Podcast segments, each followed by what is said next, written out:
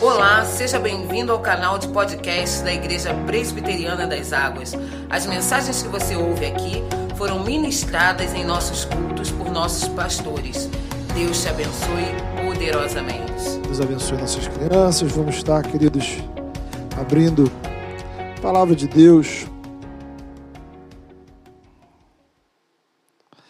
Livro do profeta Isaías. Nós vamos ler partir do versículo, é, no capítulo 1, Isaías capítulo 1, a partir do verso 2.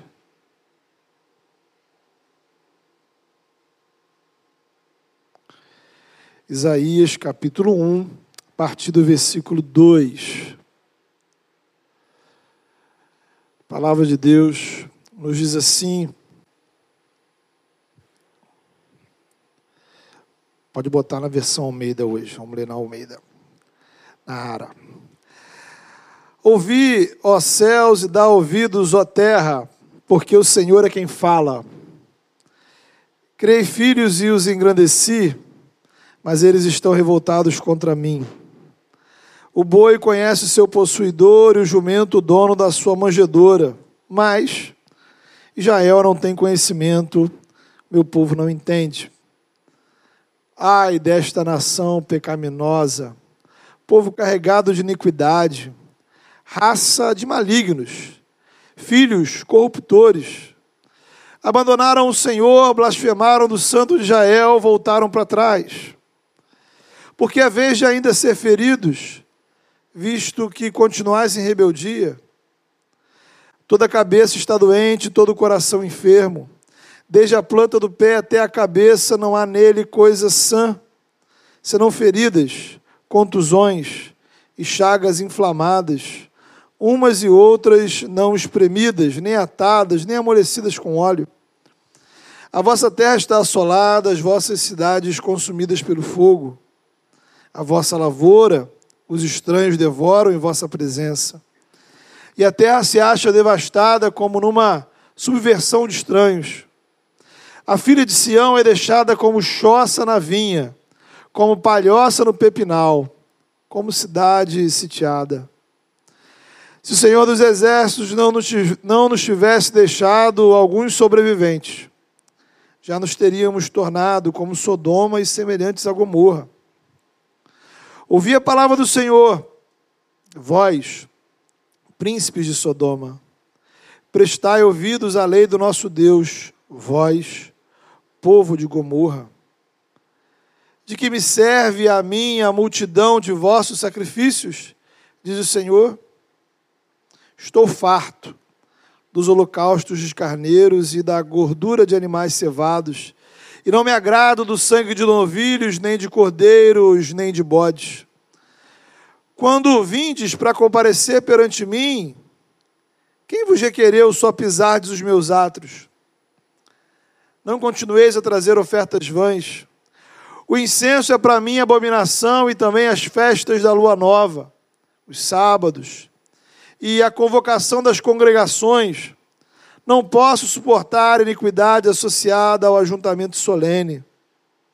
As vossas festas da lua nova e as vossas solenidades. A minha alma as aborrece. Já me são pesadas. Estou cansado de as sofrer. Pelo que quando estendeis as mãos, escondo de vós os olhos. Sim, quando multiplicai as vossas orações, não as ouço, porque as vossas mãos estão cheias de sangue. Lavai-vos, purificai-vos, tirai a maldade de vossos atos de diante dos meus olhos. Cessai de fazer o mal. Aprendei a fazer o bem. Atendei a justiça. Repreendei o opressor Defendei o direito do órfão, pleiteai a causa das viúvas. Vinde, pois, e arrazoemos, diz o Senhor. Ainda que os vossos pecados sejam como a escarlata, eles se tornarão brancos como a neve. Assim que sejam vermelhos como o carmesim, se tornarão como a lã. Se quiserdes e me ouvirdes, comereis o melhor desta terra. Mas se recusardes e fordes rebeldes, serei devorados à espada porque a boca do Senhor o disse. Amém. Queridos irmãos, mais uma vez, os evangélicos estiveram entre os assuntos mais falados e discutidos pela mídia na última semana, nos últimos dias. Não cabe aqui a gente entrar em detalhes ou discussão, mas o ponto é que é sempre alguma coisa que me causa incômodo, né? E há duas razões para isso. Por um lado, infelizmente, sabemos que a mídia, as redes sociais, muitas vezes vão fazer um uso sensacionalista, parcial, ideológico, das notícias relacionadas às igrejas evangélicas. É muito triste para mim pessoas pegarem qualquer tipo de notícia relacionada e aproveitar para simplesmente tripudiar da igreja. E de todo lado surgem críticas pesadas, piadas, ironias, comentários sarcásticos. Eu, por exemplo, tenho para mim o título pastor como algo muito especial, importante. De modo que, quando a gente vê pessoas falando de pastor, no mesmo contexto que se fala de criminalidade, é uma coisa de doer o estômago. Em contrapartida, né, há um outro lado nessa história. Precisamos admitir, existem, infelizmente, igrejas, pastores, crentes, que nos deixam profundamente envergonhados. Não podemos tapar o sol com a peneira. Existem sim pastores e líderes religiosos mal intencionados. Ah, numa, um português claro, gente safada, sem vergonha, sem caráter. Pessoas que não deveriam ser chamadas de cristãs, quanto mais de pastores. Então, há sim pessoas que usam da religião como forma de manipulação para obter dinheiro, fama, poder líderes religiosos que são verdadeiros criminosos. Jesus já tinha alertado ladrões disfarçados de pastores. Por sinal, tá? isso existe em todos os movimentos religiosos. Tá? E entre as igrejas evangélicas não é diferente. Um grande detalhe que muitas vezes passa despercebido é que a Bíblia trata disso. Os profetas tratam disso. Jesus falou sobre isso. O Novo Testamento falou sobre isso. E aqui no texto de Isaías, nós temos exatamente Isaías tratando desta questão.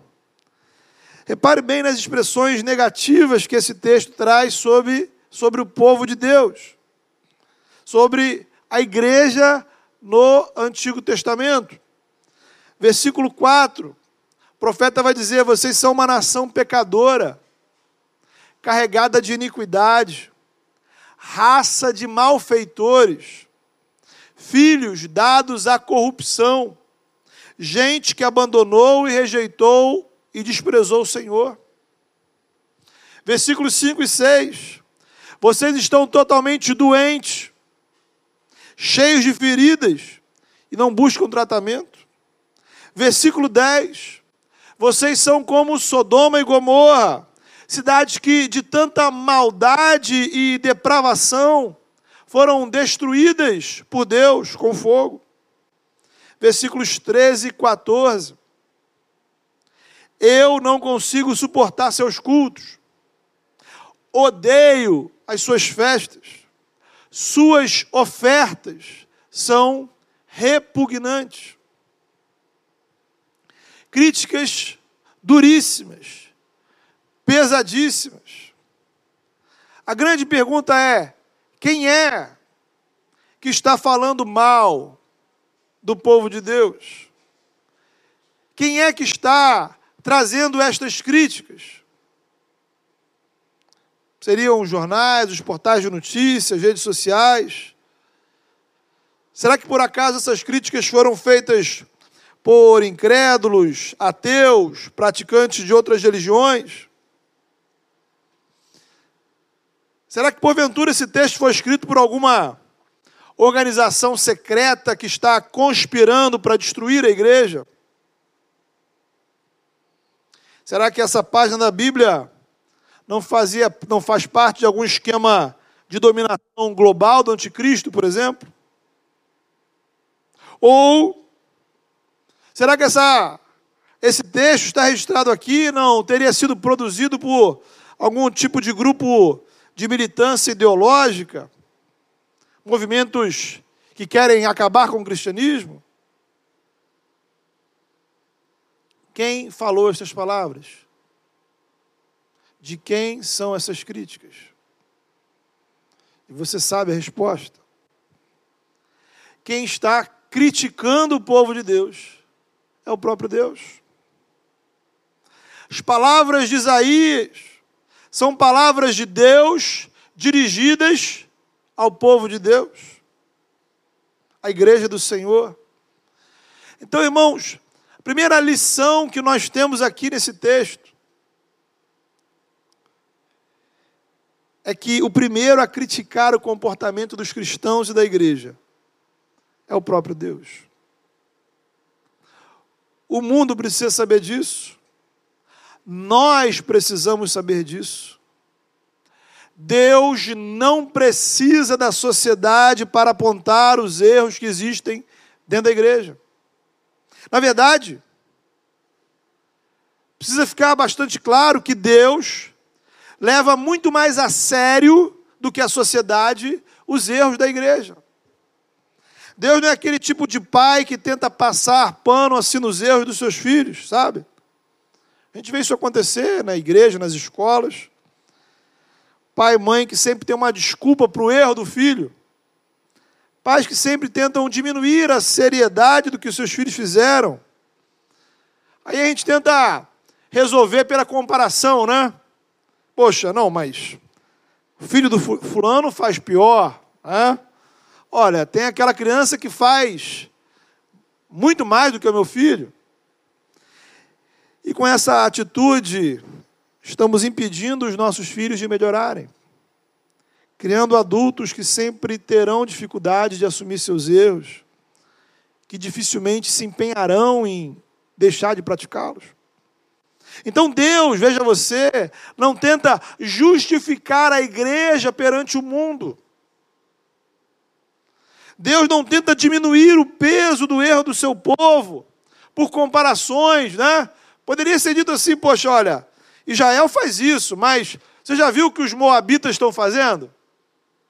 Você já parou para olhar o que os babilônios estão praticando? E o Egito? Já imaginou?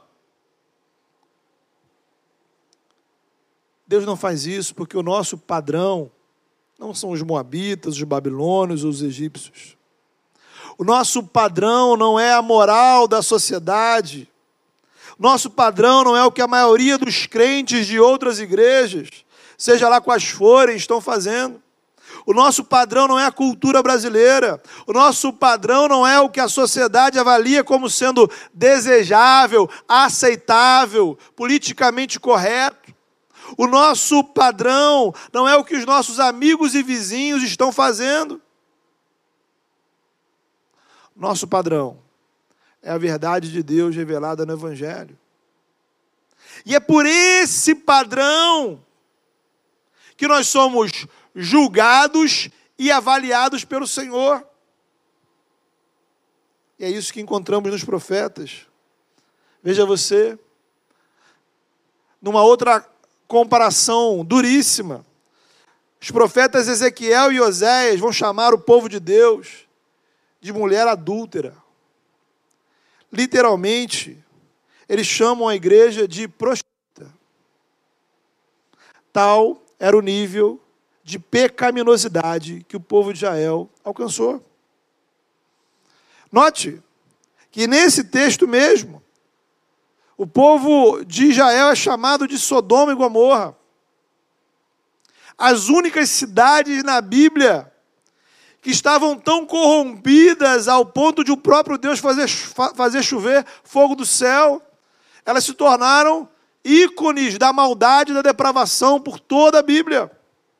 Então, chamar Israel de Sodoma e Gomorra é você dizer que o povo de Deus chegou a um ponto em que ele está pior que o mundo. E para a gente entender que isso também acontece no Novo Testamento, a gente pode dar uma olhada no livro de Apocalipse, nos capítulos 2 e 3. Veja o que Jesus fala sobre o comportamento de algumas igrejas. Para a igreja que tinha na cidade de Éfeso, ele diz o seguinte: Eu tenho contra os membros dessa igreja que eles abandonaram o seu primeiro amor. Eles precisam se arrepender e voltar às obras que praticavam no início da sua vida cristã. Se eles não se arrependerem, eu mesmo vou fechar essa igreja. Para a igreja que estava na cidade de Sardes, Jesus afirma: eu conheço as suas obras. Os membros dessa igreja têm fama de estarem vivos, mas estão mortos. Ouçam, arrependam-se, porque senão eu mesmo irei contra vocês. Para a igreja de Laodiceia, ele vai dizer: vocês estão numa situação miserável,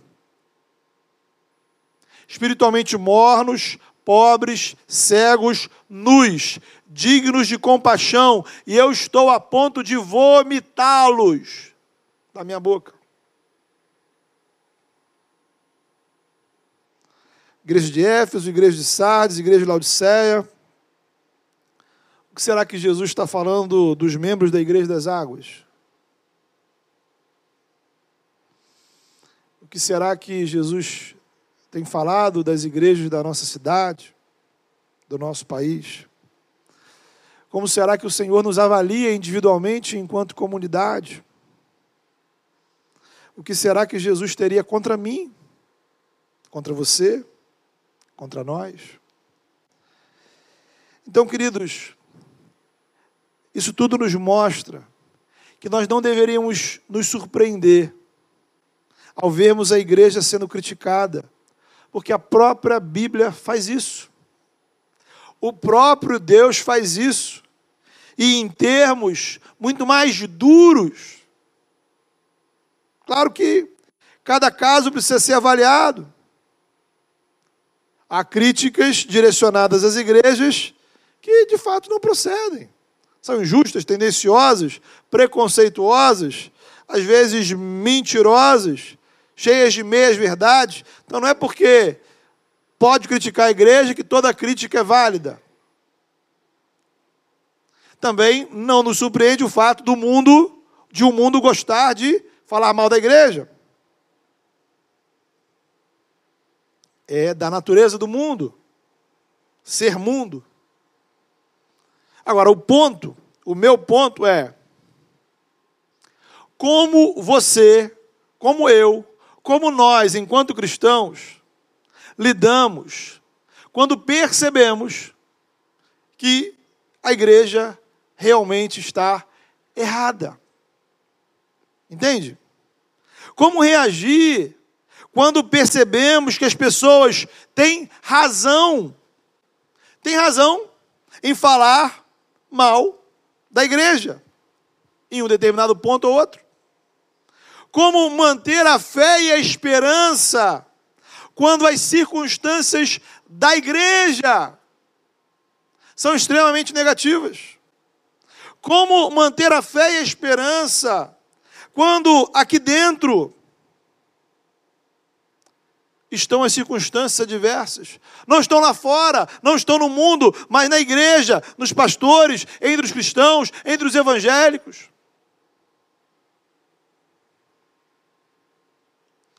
E a nossa primeira resposta é olharmos para Deus. Como Deus lida com isso? Como Deus lida com isso em Sua palavra? E a resposta é, aquela que a gente já apresentou aqui. Antes de o um mundo criticar a igreja, Deus já a critica. Antes de nós percebermos os erros da igreja, Jesus já percebe. Antes de alguém se escandalizar com os erros da igreja, Jesus já se incomoda com eles e os condena. E conforme o caso, ele traz juízo sobre a igreja. Como diz lá em 1 de Pedro 4,17, antes de julgar o mundo, o Senhor começa o juízo pela igreja, pela casa de Deus. Por isso, as igrejas do Apocalipse são exortadas a se arrependerem antes que chegue o juízo final. 1 Coríntios 11, Paulo se dirige à igreja de Corinto e diz que naquela comunidade havia muitos crentes fracos, muitos crentes doentes, muitos crentes que já tinham morrido. E aí vai ele completar, ele completa dizendo: se nós, os cristãos, os membros da igreja, se nós nos examinássemos a nós mesmos, não receberíamos o juízo. Ou seja, a ausência de autoavaliação espiritual me leva ao juízo. E aí ele conclui: quando, porém, somos julgados pelo Senhor, estamos sendo disciplinados, para que não sejamos condenados com o mundo. Então você tem uma sequência. Autoavaliação. Para que você perceba o seu erro para que você se dê conta dos seus pecados, para que você reconheça o que está errado na sua vida, se arrependa e mude. Mas se não acontecer isso, se não houver essa autoavaliação, se não houver esse examine-se a si mesmo, se você passa batido, se você se justifica pelos erros dos outros, se você não faz a lição, o que Deus está querendo dizer para mim, hein? É sempre a nossa primeira pergunta dos núcleos. O que Deus falou comigo?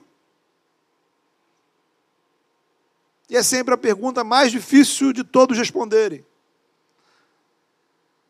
O que Deus falou com você, o que você precisa mudar, o que você está colocando em prática na sua vida para mudar a sua vida espiritual. Aí quando não tem isso, vem a segunda parte, que é a disciplina do Senhor. Deus disciplina para que a gente se arrependa. E aí, quando a disciplina não tem jeito, entra em cena o juízo. Então você é repreendido para que você possa se arrepender. Você se avalia.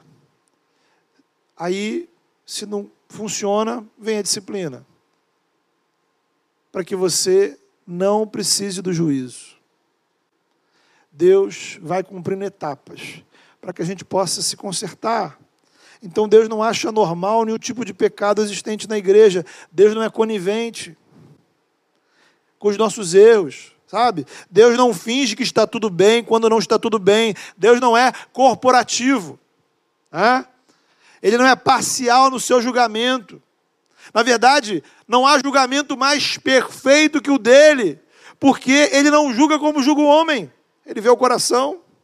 De forma que o mundo e a igreja precisam saber que Deus é o primeiro a observar os erros do seu povo e repreendê-lo. Isso nos leva a um segundo ponto. Como povo de Deus, precisamos ouvir essa repreensão, avaliar e mudar o nosso comportamento. É o, o propósito desse texto está na Bíblia, irmãos. Está aqui por isso, por isso. O Evangelho ele não termina quando você reconhece que é pecador.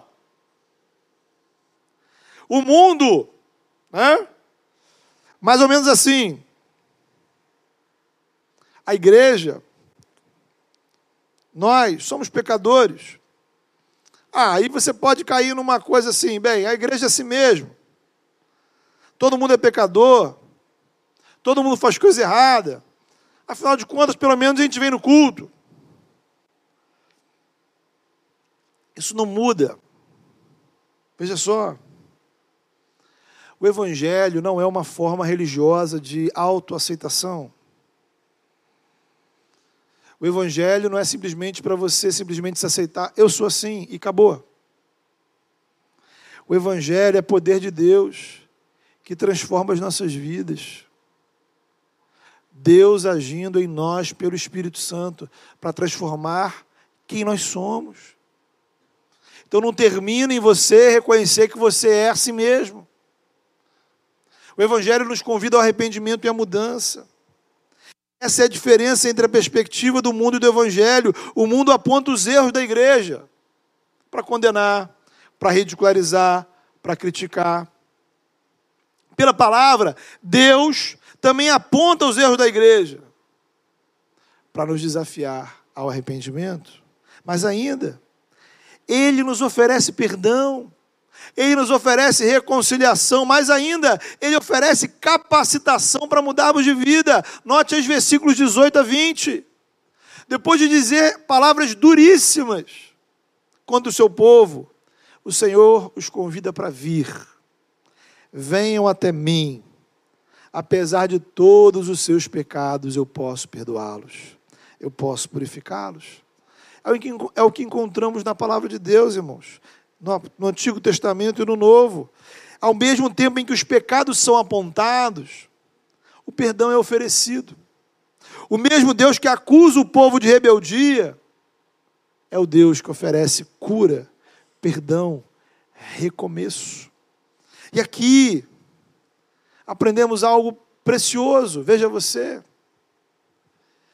Se você não leva o pecado a sério, você também não vai conseguir levar a Deus, levar o perdão que Deus te oferece a sério. Entende? Se você não entende que o pecado realmente é algo grave, você não vai conseguir se alegrar, se emocionar com o tamanho do perdão que Deus te oferece. É aquela história. Deus perdoou uma dívida. Se você não acha que está devendo, É o que encontramos na palavra de Deus. Isso nos leva a Isaías 53, porque aqui o texto fala que o pecador será purificado, mas não diz como. Como é que esse pecador sujo, sujo pelo sangue do pecado, pode se tornar puro, branco como a neve? Aí a gente vai para Isaías 53, onde ele vai dizer: ele tomou sobre si as nossas enfermidades. Ele levou, sobre si levou as nossas doenças. Ele foi transpassado por causa das nossas transgressões. Foi esmagado por causa das nossas iniquidades. O castigo que nos trouxe a paz estava sobre, sobre ele. Por suas feridas fomos sarados o Senhor fez cair sobre ele a iniquidade de nós todos. A questão é: quem é esse ele? A quem o profeta se refere na terceira pessoa do singular? Descobrimos no Novo Testamento Jesus Cristo. Deus se importa tanto com o nosso pecado que ele pagou o preço máximo para nos perdoar na cruz. Ele entregou seu próprio filho. A cruz só tem sentido, significado, valor quando a gente compreende o tamanho do nosso pecado diante de Deus. Sobre Jesus, sobre o seu próprio filho, ou seja, sobre si mesmo, Deus colocou o castigo de todos os nossos pecados. E por meio do Evangelho, Deus nos oferece este perdão que Jesus conquistou na cruz. Então, há, em Jesus há perdão para todo tipo de pecado, para todo tipo de pecadores, inclusive para eu e para você, inclusive para esses aqui que viviam uma vida religiosa deplorável, hipócrita mesmo. Há perdão em Jesus para aqueles que o mundo critica e condena. Há perdão em Jesus para aqueles que a sociedade acha que não merecem uma segunda chance. Há perdão em Jesus para a vida da para a sua vida, para a minha vida. Não importa o que as pessoas pensem da gente, não importa o que a gente tenha feito. E aí, queridos, é importante que você que é cristão reflita sobre algo muito importante, que é o problema de nós olharmos os problemas da igreja pelas lentes do mundo e da sociedade. Porque pelas lentes do mundo e da sociedade, nós apenas enxergaremos os erros, o pecado, não enxergaremos a graça. Ora, conheceremos todos os argumentos em prol da condenação da igreja, mas desconheceremos o perdão que o Senhor oferece para a igreja. Por isso devemos ser cautelosos em reverberar as críticas do mundo contra a igreja, mesmo que elas sejam, em muitos casos, justas, corretas, adequadas. Porque o mundo julga a igreja pela sua própria ética, que não necessariamente corresponde à ética do Evangelho. Vamos além. O mundo não conhece a graça de Deus, o mundo não conhece o amor de Deus revelado no Evangelho. O mundo que se escandaliza com o comportamento de cristãos é o mundo que se escandaliza com Jesus Cristo morto na cruz, que, como diz Paulo, é loucura para uns, escândalo para outros. O mesmo mundo que critica a igreja e seus líderes é o mundo que ridiculariza a nossa fé, a nossa esperança. Então, note bem, isso não significa, como vimos no início, que os cristãos, os evangélicos, as igrejas, os seus líderes, não estão errados nunca e não devem ser criticados nunca. Vimos que o próprio Deus faz isso em Sua palavra. Significa que nós devemos ter sabedoria em processar essas críticas. E precisamos refletir sobre elas pela ótica do Evangelho. Porque aí veremos que o Evangelho ele é maior que a nossa lógica, maior que o nosso padrão ético e moral.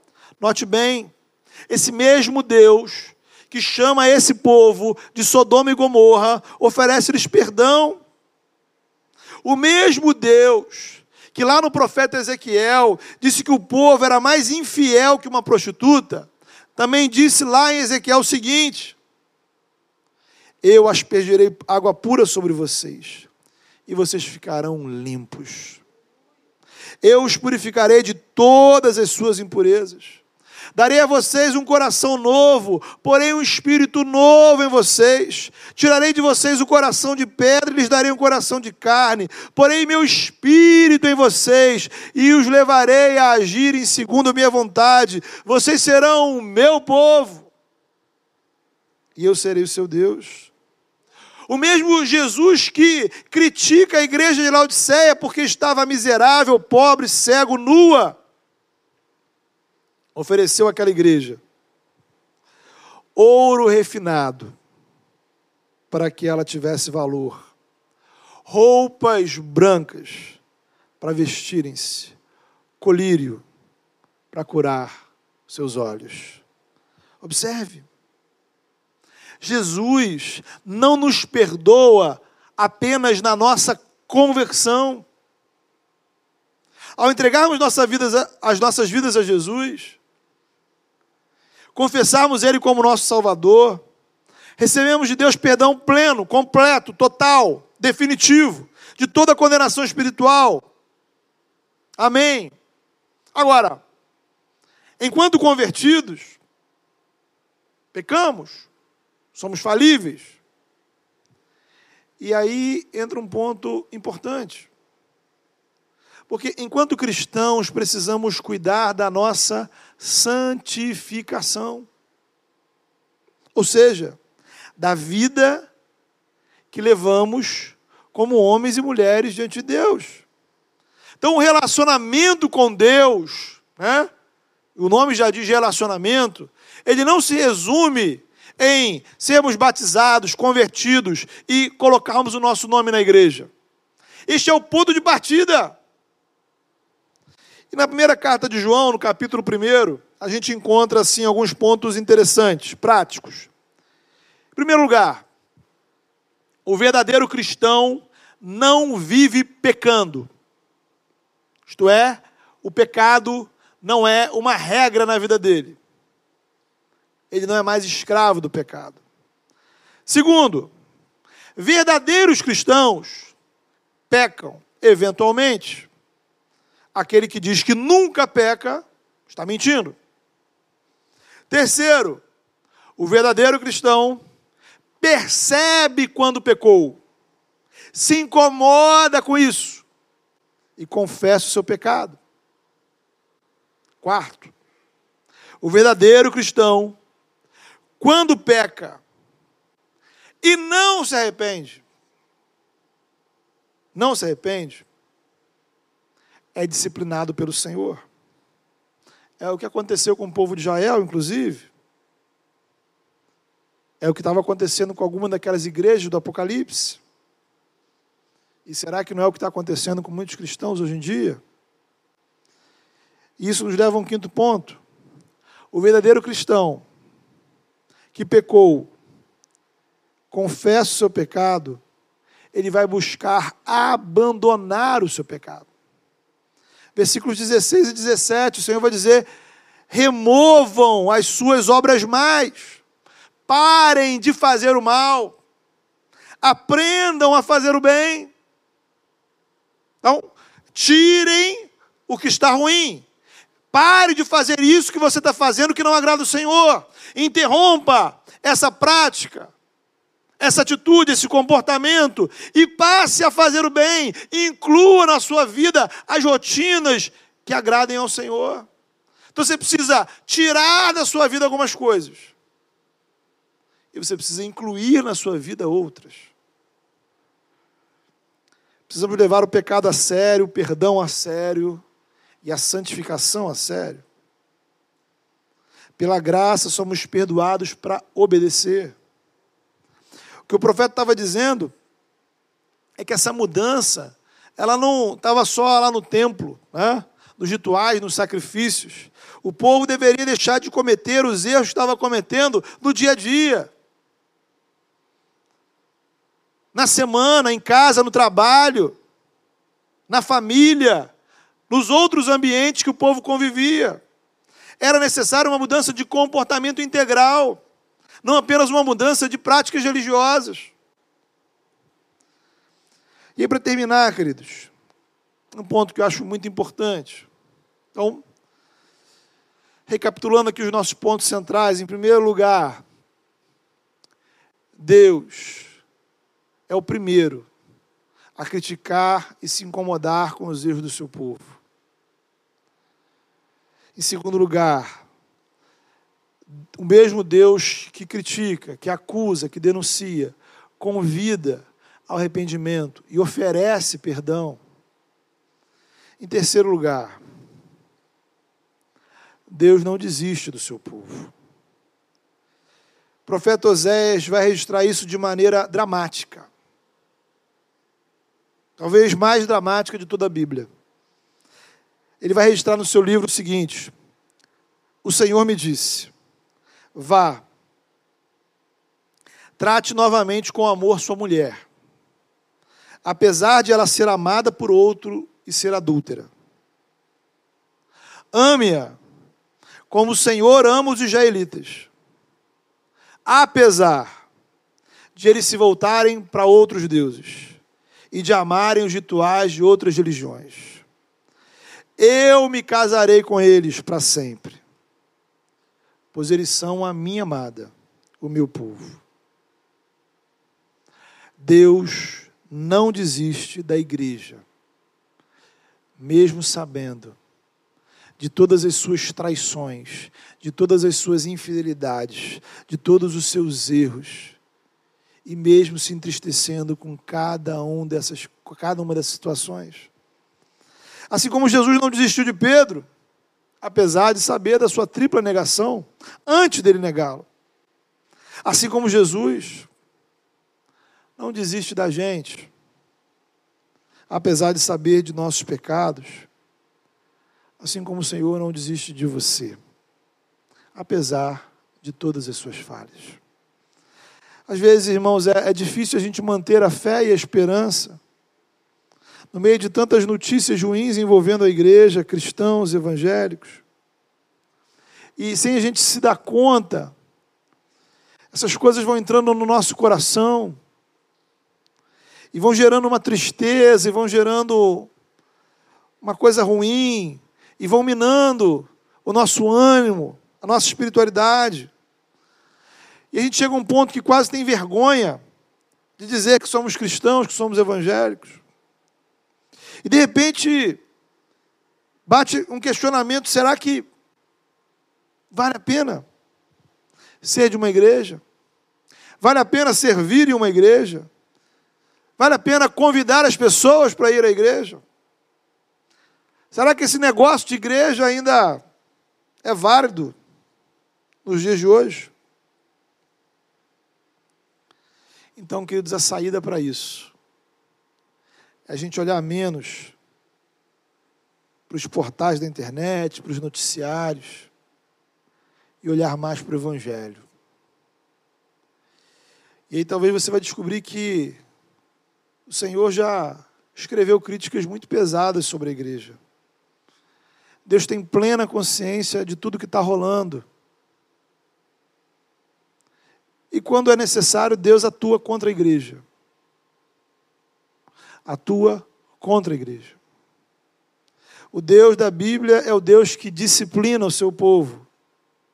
O Deus da Bíblia é um Deus que fecha igrejas, como vemos em Apocalipse. E a gente não precisa da sociedade para dizer, para nos ensinar que existem instituições religiosas que são ruins para caramba, que não deveriam ser chamadas de igreja. Agora, a mesma palavra de Deus nos mostra que esse mesmo Deus continua amando incondicionalmente seu povo. O Israel do Antigo Testamento, ele é ressignificado em Cristo Jesus e se torna o corpo de Cristo. Então, ao contrário do que muitos desigrejados dizem na internet por aí, esse corpo de Cristo não é uma coisa abstrata. Jesus reuniu discípulos. Jesus conviveu com eles. Jesus comeu à mesa com eles. Jesus lavou os seus pés, eles tocaram em Jesus. Então, uma relação de convivência física, comunitária, de estar junto. E Jesus os instrui a pregar o Evangelho e fazer novos discípulos. E os batizarem para que esses novos discípulos sejam inseridos nesta comunidade iniciada por Jesus. E o Espírito Santo é derramado sobre esta comunidade de discípulos quando ela estava reunida. Então, o corpo de Cristo se manifesta em gente, homens e mulheres reunidos de forma concreta em um determinado lugar que a gente chama de igreja local. Cada comunidade cristãos comprometida com o Evangelho é uma manifestação concreta, real, do corpo de Cristo. Vivemos os privilégios e as responsabilidades desse casamento com o Senhor dentro de uma comunidade, de uma igreja, que é o espaço ordinário do agir do Espírito. Então, estar na igreja, queridos, é fazer parte de algo que está no coração de Deus. Deus não se envergonha do seu povo, Deus o ama. Jesus não se envergonha de seus discípulos, ele o ama. Nós deveríamos amar a igreja, porque nós devemos amar o que Deus ama. O mundo, não se engane, o mundo nunca amará a igreja. O céu, por sua vez, nunca desistiu dela. E o único plano de salvação de Deus para o mundo é através da igreja. Vamos orar? Feche seus olhos. Senhor, em nome de Jesus, nós nos colocamos diante do Senhor nessa hora.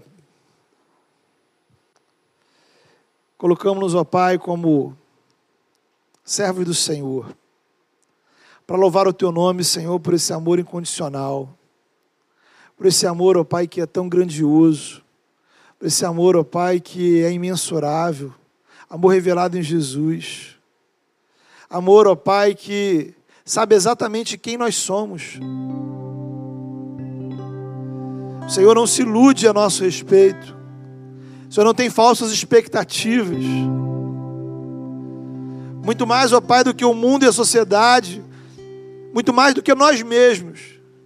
O Senhor tem plena consciência do que falta em nossas vidas. Ensina-nos, ó Pai, a amar a tua igreja, como o Senhor ama, Senhor. Ensina-nos, ó Pai, a valorizar a tua igreja, como o Senhor valoriza em Sua palavra.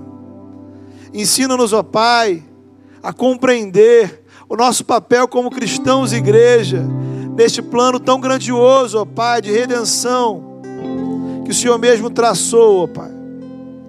E que possamos, ó Pai, ter realmente orgulho, Senhor de lutar as causas do Senhor, lutar em prol do teu reino, lutar, ó Pai, com a igreja e pela igreja, porque é a tua noiva, Senhor, é o corpo de Cristo. E nos ajuda, Senhor, como cristãos e igreja, a nos autoavaliarmos, ó Pai. Dá-nos, ó Pai, o discernimento, o entendimento do que está faltando em nossa vida Dá-nos o entendimento, Senhor, dos nossos comportamentos que testemunham mal, ó Pai, diante da sociedade. Dá-nos a compreensão dos pecados que trazemos, ó Pai, que estão ocultos. Coisas, ó Pai, que já praticamos e a gente não, não tem consciência disso, Senhor. Ou talvez já estamos tão anestesiados, ó Deus. Em nome de Jesus, ó Pai, nos constrange a santificação. Ajuda-nos, ó Pai, como cristãos igreja nesse lugar, a levarmos a sério a tua palavra, a levarmos a sério, Senhor, a santificação, a obediência, a termos, ó Pai, a exata dimensão do que é pecado, e não, ó Pai, diminuirmos, não relativizarmos, não minimizarmos, ó Pai, a seriedade dos nossos erros. Que possamos, ó Pai, sinceramente nos quebrantar diante do Senhor para então, Senhor, termos também a exata dimensão da tua graça, do perdão oferecido em Cristo. Que sejamos igreja, Senhor, onde pecadores choram pelos seus pecados e se alegram com o perdão que o Senhor oferece.